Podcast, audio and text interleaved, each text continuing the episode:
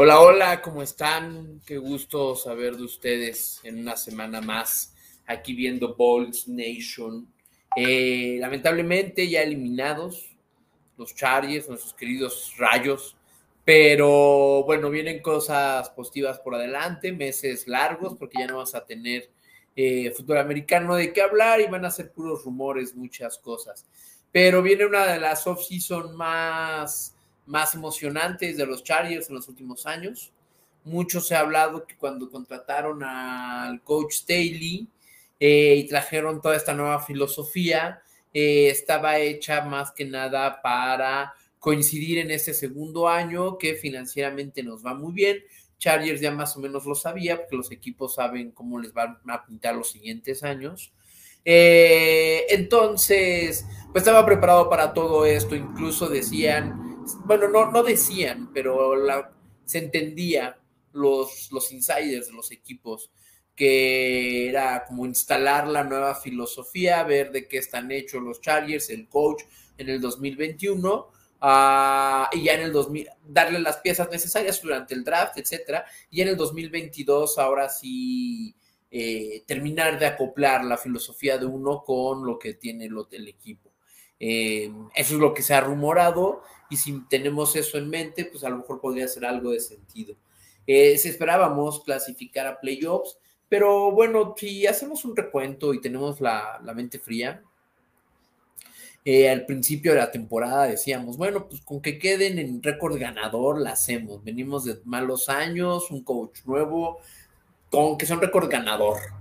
Y la verdad, eh, los partidos que nos emocionaron, que estuvieron en el primer lugar de la conferencia, que le ganamos a un Kansas con una muy mala defensa, a unos Browns que pensamos que iba a ser también mejor equipo durante la temporada, le ganamos a Raiders, incluso fue de esto, estamos hechos para grandes cosas, y sobre todo porque vimos un cambio en la filosofía del equipo, las lesiones, este año no hablamos de que a Chargers las lesiones lo real lo perjudicaran como los años pasados, sí nos perjudicaron, pero no como antes.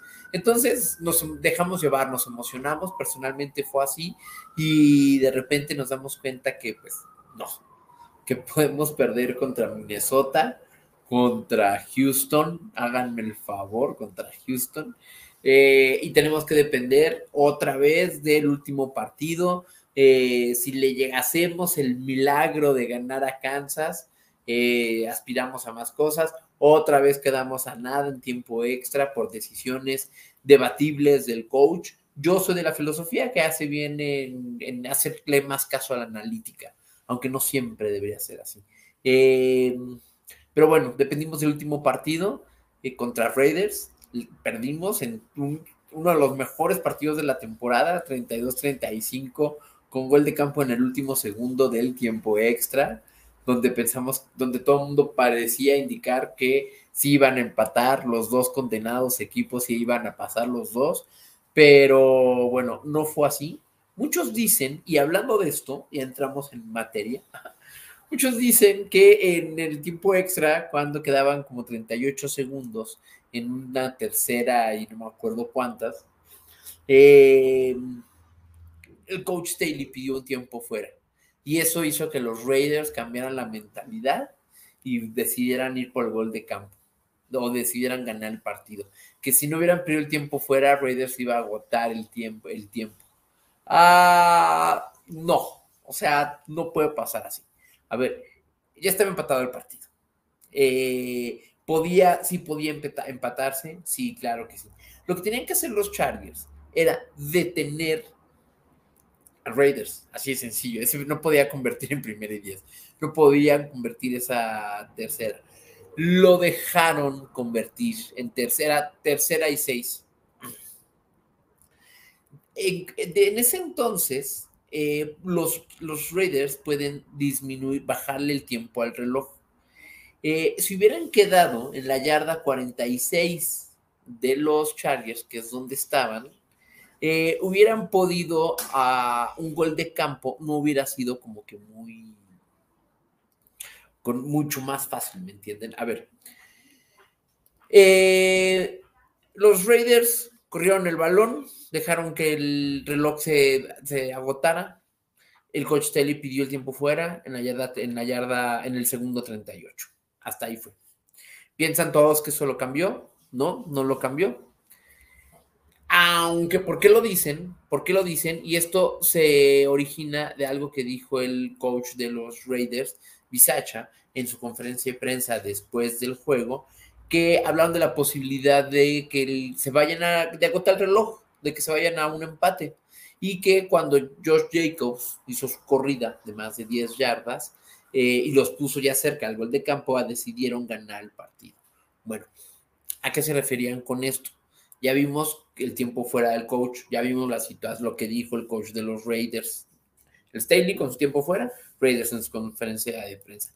Si hubieran quedado los Raiders en la yarda 39 donde estaban y el coach no hubiera pedido el tiempo, eh, los hubiera detenido, ahorita les cuento porque pidió el tiempo fuera, hubiera sido un gol de campo de 56 yardas. Eso no lo hace tan fácil.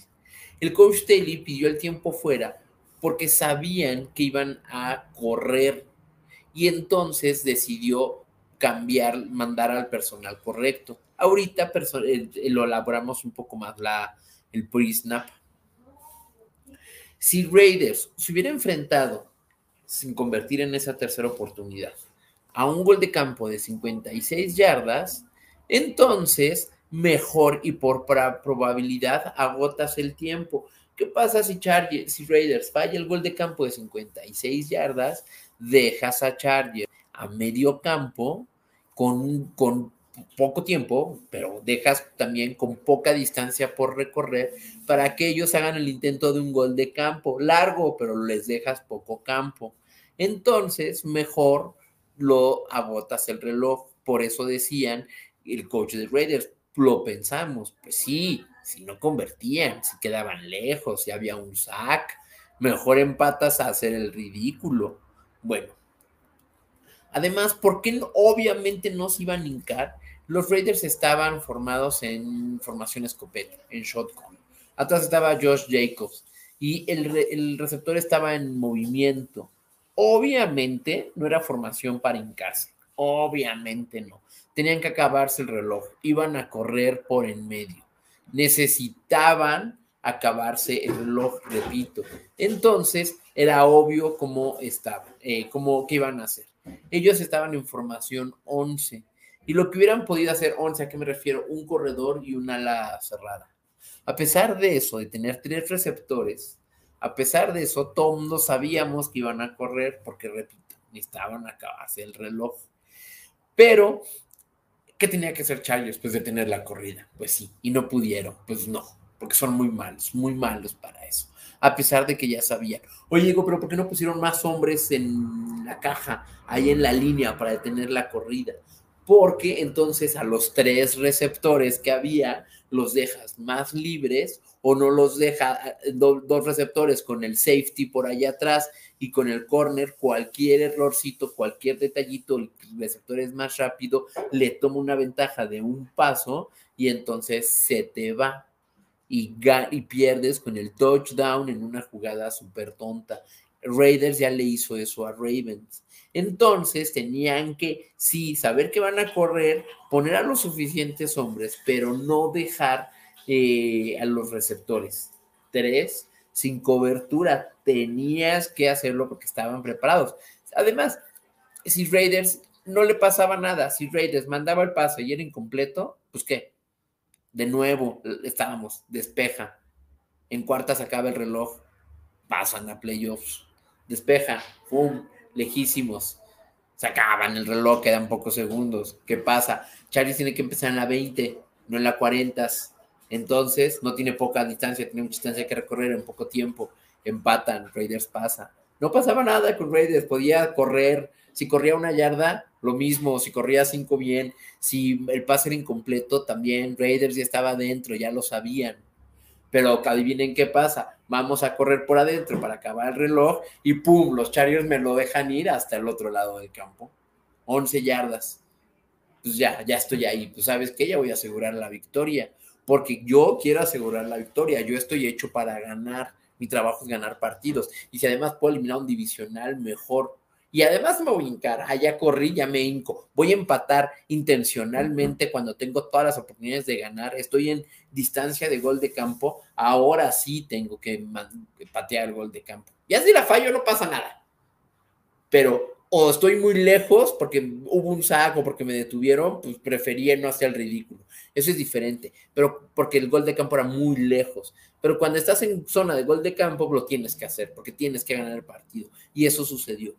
Los Chargers perdieron porque no saben detener la corrida. Así de sencillo. Eso es lo que, lo que fue ocurriendo. Bueno, aquí con los, ¿cómo se llama? Eh, lo que sucedió básicamente con nuestros Chargers. Otra cosa, cambiemos ya el, cassette porque pues, fue una muy mala pérdida de los contra Raiders, nos eliminaron. Eh, y bueno, vean, por lado positivo, íbamos contra Buffalo. ¿Y qué íbamos a hacer nosotros contra Buffalo en ese frío? Si imaginen cómo les fue a Patriotas. Oigan, pero otra cosa que, del otro tema al que he querido hablar, eh, he escuchado mucho rumor mucha de los fans en el grupo que han escrito eh, en la prensa de Fangio, que Fangio pueda llegar como coordinador defensivo a, Chargers y corran a Renaldo Gil. Sí, a todos no nos gustó la defensiva este año. Se supone que iba a mejorar gracias a Staley y que Renaldo Gil iba a apoyarlo. Y lo, lo que nos mantuvo fuera de playoffs fue nuestra defensiva, así de fácil y así de claro. Pero, ¿por qué no puede funcionar esto? Staley lo ha dejado claro en conferencias de prensa, diciendo que no planea dejar el play calling defensivo. O sea, llamar las jugadas defensivas. Lo va a seguir haciendo, va a ser su defensiva. Eso hace que Ronaldo Hill tenga un papel más como de apoyo, de soporte, como un assistant defensive coach, más que nada. Eso, ese papel no lo va a aceptar Big Fangio. Fangio no, con, que va a recibir más ofertas de coordinador defensivo, de head coach no lo creo, pero el coordinador defensivo va a recibir más ofertas, no va a aceptar una en la que no pueda moldear, en la que no pueda hacer su propia defensa, mucho menos en la que no pueda llamar las jugadas. Además, si ya corrieron al coordinador de equipos especiales, que sí, fue una sorpresa dado que mejoraron, porque no hubieran corrido ya o pronto a eso al, al, defensivo, al coordinador defensivo. Se supone que es por algún cambio de filosofía, no alcanzaron las metas, como fue el caso de equipos especiales, no cumples con los objetivos. ¿Por qué se esperarían varios días en hacerlo? Y además, si es la defensiva de Staley, no hay razón de correr a Renaldo Gil. Sea quien sea, la defensiva va a seguir siendo muy parecida a menos que Staley, quien es su defensiva, haga cambios. Entonces, pues no tiene mucho sentido. Este rumor no creo que vaya a ser cierto y dejen de esperanzarse porque eso no creo que suceda. Eh, viene el off-season, ya tendremos muchos más programas para discutir, para ver de qué podremos hablar. Eh, agencia libre, eh, nuestro coordinador de equipos especiales, quién va a ser, etcétera. Es la época en la que podemos soñar, imaginar a Devante Adams y Aaron Rodgers con nosotros. Pero, eh, y podremos hacer un recuento de temporada si quieren. Pero bueno, ahorita les quiero comentar tres razones que a mí me parecen importantes de por qué los Chargers perdieron la temporada. Y sí, porque perdimos el partido contra Kansas o el de Houston sobre todo, o porque los árbitros ayudaron a Raiders en este partido. Sí, sí, sí, lo pueden hacer, o sea, puede haber una jugada que cambió todo. Como se lo acaba de decir, la corrida de Josh Jacobs en el tiempo extra cambió todo. ¿Por qué no pasaron por esa jugada? No, quiero como que hacerlo en un poco más amplio sentido, cosas que deberían de mejorar eh, los, el, equipo, sea quien sea, eh, y como ver qué pasa, ¿no? La primera, eh, me parece que no haber mejorado en ningún momento de la temporada regular la defensiva contra la carrera.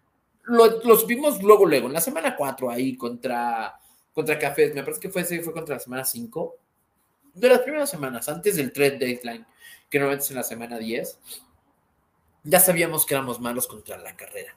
Eh, en la fecha del trade mejoraron a los equipos especiales y sí, contrataron a, a, Dustin Hopkins y además trajeron a DeAndre Roberts. Estuvo muy bien, pero hasta ahí. no mejoraron la defensiva contra la carrera, no trajeron a nadie que nos ayudara y me parece que obviamente quedamos fuera puntualmente de la temporada porque nunca supimos defender la carrera.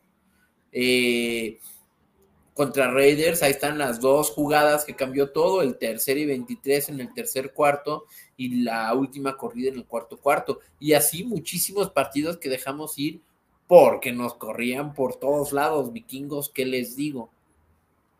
La segunda razón, y esa, esa es más como nadie lo hubiera sabido. Creo que fue el, el, movimiento correcto, pero en retrospectiva nos hubiera ayudado lo contrario. Cortar a Chris Harris en lugar de a Casey Hayward. Eh, en su momento, pues sí, Casey Hayward era más caro. No se adapta al sistema defensivo de Staley, como el slot que es Chris Harris. Eh, repito, era más caro. Entonces, en su momento tenía sentido, pero viendo lo que hizo Chris Harris, hubiera sido mejor cualquier cosa que Casey Howard hubiera hecho que lo que hizo Chris Harris, que terminó a veces siendo un lastre, que físicamente ya está agotado, no podía cubrir a los receptores a veces por simplemente el desgaste físico, la diferencia física que había uno con otro. Creo que en ese sentido Casey Howard nos hubiera ayudado un poco más y bueno, no nos hubiera interceptado en el partido contra Raiders en la semana 18. Entonces, bueno, eso es un movimiento como en retrospectiva, ¿no? Yo creo que Chris Harris no va a continuar en el equipo el año que entra. Vamos a cambiar la secundaria. Espero sea el caso. En general la defensiva. Pero bueno, sí ya lo discutiremos en otros programas. Y la tercera razón de las principales son los errores de un staff de primer año. Siempre pasa con algún coach que tiene altas y bajas. Eh, Staley ha dicho que va a seguir con su filosofía de hacerle caso a los números y a la estadística. Eh, me agrada, me agrada, es, siempre lo supimos, es un ñoño del fútbol americano, obviamente le va a hacer caso a la estadística, pero obviamente, y a pesar de que diga que su filosofía eh, va a seguir siendo esa, pues hay ocasiones en que la experiencia también te va a decir no lo hagas, porque esto puede pasar o esto otro no aunque la estadística te lo recomiende, la experiencia te puede decir lo contrario. Y aunque tú digas, no, no voy a cambiar, la experiencia va a hacer que cambies. Entonces, yo creo que esos errores los van a pulir. No creo que se repita un partido como el de Kansas, que de tanto jugársela en cuarta, pues bueno, ese perdimos. A contrario contra Raiders, ¿verdad? Pero de tantos intentos que tuviste de jugártela en cuarta hasta en cuando podías anotar dentro de la zona roja, pues a lo mejor eso dices, bueno, una ocasión sí me la voy por gol de campo, o en esta ocasión del Raiders de tercera y de cuarta y siete, lo que sea, en tu propia 18, eh, pues que no tiene sentido. Eso yo creo que lo van puliendo con la experiencia. Espero que sea así. Y también el encontrarse, ¿saben? El Joe Lombardi con Staley, con todo el coaching staff, aunque han trabajado, se conocen de alguna manera, nunca han trabajado propiamente con este plantel de jugadores, uno como entrenador ofensivo, otro como coach, etcétera. Entonces, es como están calentando motores y esta segunda temporada todo debería de salir más fluido más pulido. Si lo refuerzan con eh, jugadores, es decir, posiciones, con jugadores que crean que a este equipo, este sistema, su sistema ofensivo, defensivo, reformado y readaptado a los Chargers, les pueden faltar piezas, son piezas más finas, ¿me entienden? Que pueden hacer que el equipo funcione mejor.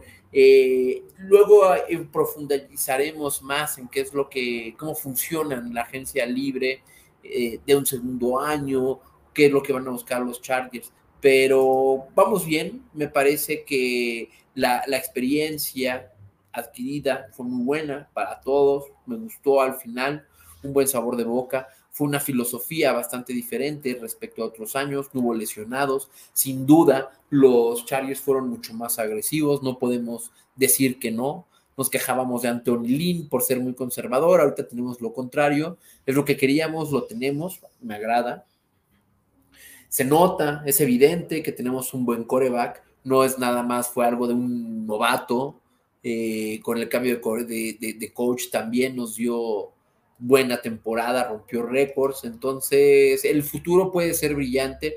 Tenemos muchísimo dinero, cap space más bien para gastar el año que entra. Nuestro pick va a ser el 17, no es tan atractivo. Además es una clase en el draft que no hay como que tantísimo talento como en otros años, aunque y afortunadamente sí en las líneas sobre todo eh, defensiva, hay varios talentos en la defensiva. Entonces en el pick 17 podemos agarrar algo interesante y más lo que pueden comprar el equipo es de los equipos con combinación de capital de draft y recursos económicos de los equipos más, más interesantes. Luego les enseñaré una gráfica que encontré por ahí. Bengalis me parece que también nos hace la competencia. Eh, pero bueno, aquí hay comentarios. Mm. Lobo Feroz. Hola, buenas noches. ¿Qué, qué gacho, los malosos, cómo eliminaron los cargadores de Los Ángeles. Y el último partido estuvo bien, pero bien parejo. Fue un partidazo. Yo lo llamo, lo volví a ver. Eh, y es que fue un partidazo. Eh, fue en la noche, perdón. Ya muy tarde, el tiempo extra termina yéndose a tiempos. Es tardísimo, ya no hay nada que hacer más que ver el partido. Y los fans de Steelers también estaban al borde, me imagino, porque lo que todo decíamos de broma que iban a empatar, al final estaba, parecía que iba a pasar, y no por algo arreglado, era claro que los dos equipos estaban buscando ganar, simplemente al parecer se iban a empatar auténticamente, eso fue muy, muy, muy interesante, claro que sí. Eh, igual, traen un gran coreback los cargadores, por supuesto que sí, Herbert me parece de los mejores, y pues ok, no lo vamos a comparar, si quieren, con los Elite.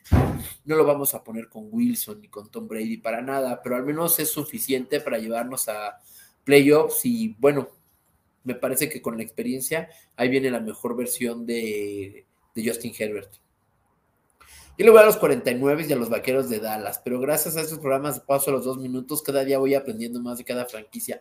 Luego, Feroz, un gusto, un gusto que puedas aprender los cargadores que hay veces que no suelen hablar de ellos, pero gracias por tener a alguien de otro equipo y aprende un poco más de nosotros.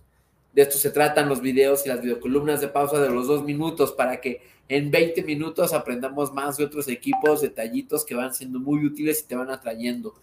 Y bueno, dicho todo esto, muchísimas gracias. Eh, ah, mira, otro comentario que va a llegar. A mí también me tocó verlo, la verdad de haber sabido que los de Pittsburgh no iban a dar batalla, mejor hubieran pasado a los cargadores. No sé, no sé, quizá jugar contra Buffalo no me hubiera gustado verlo en playoffs y prefiero mi lugar 17 que el lugar como 20 del draft. Eh, muchísimas gracias a todos. Eh, suscríbanse a nuestro canal de Pausa los dos minutos, Bolts Nation MX. Un saludo, muchas gracias amigos por compartir este y todas las videocolumnas en tantísimos grupos de fans de los Chargers. Eh, por cierto, un saludo a Bolsland de Die Hard Club Bolts en Monterrey. Eh, saludo a todos, a todos los demás equipos y club de aficionados que siguen vivos, que están por ahí en los playoffs, sobre todo ahorita que Lobo Feroz nos mencionaba de sus 49. Entonces esperemos sigan lejos, me caen muy bien, espero siga así. Tenemos video columna de los 49 también. Acuérdense de suscribirse a nuestro canal de YouTube y seguir nuestra programación habitual de pausa los dos minutos. Muchísimas gracias a todos ustedes. Buen miércoles. Ya luego hablaremos de nuestros cargadores y ahí nos vemos. Voltop.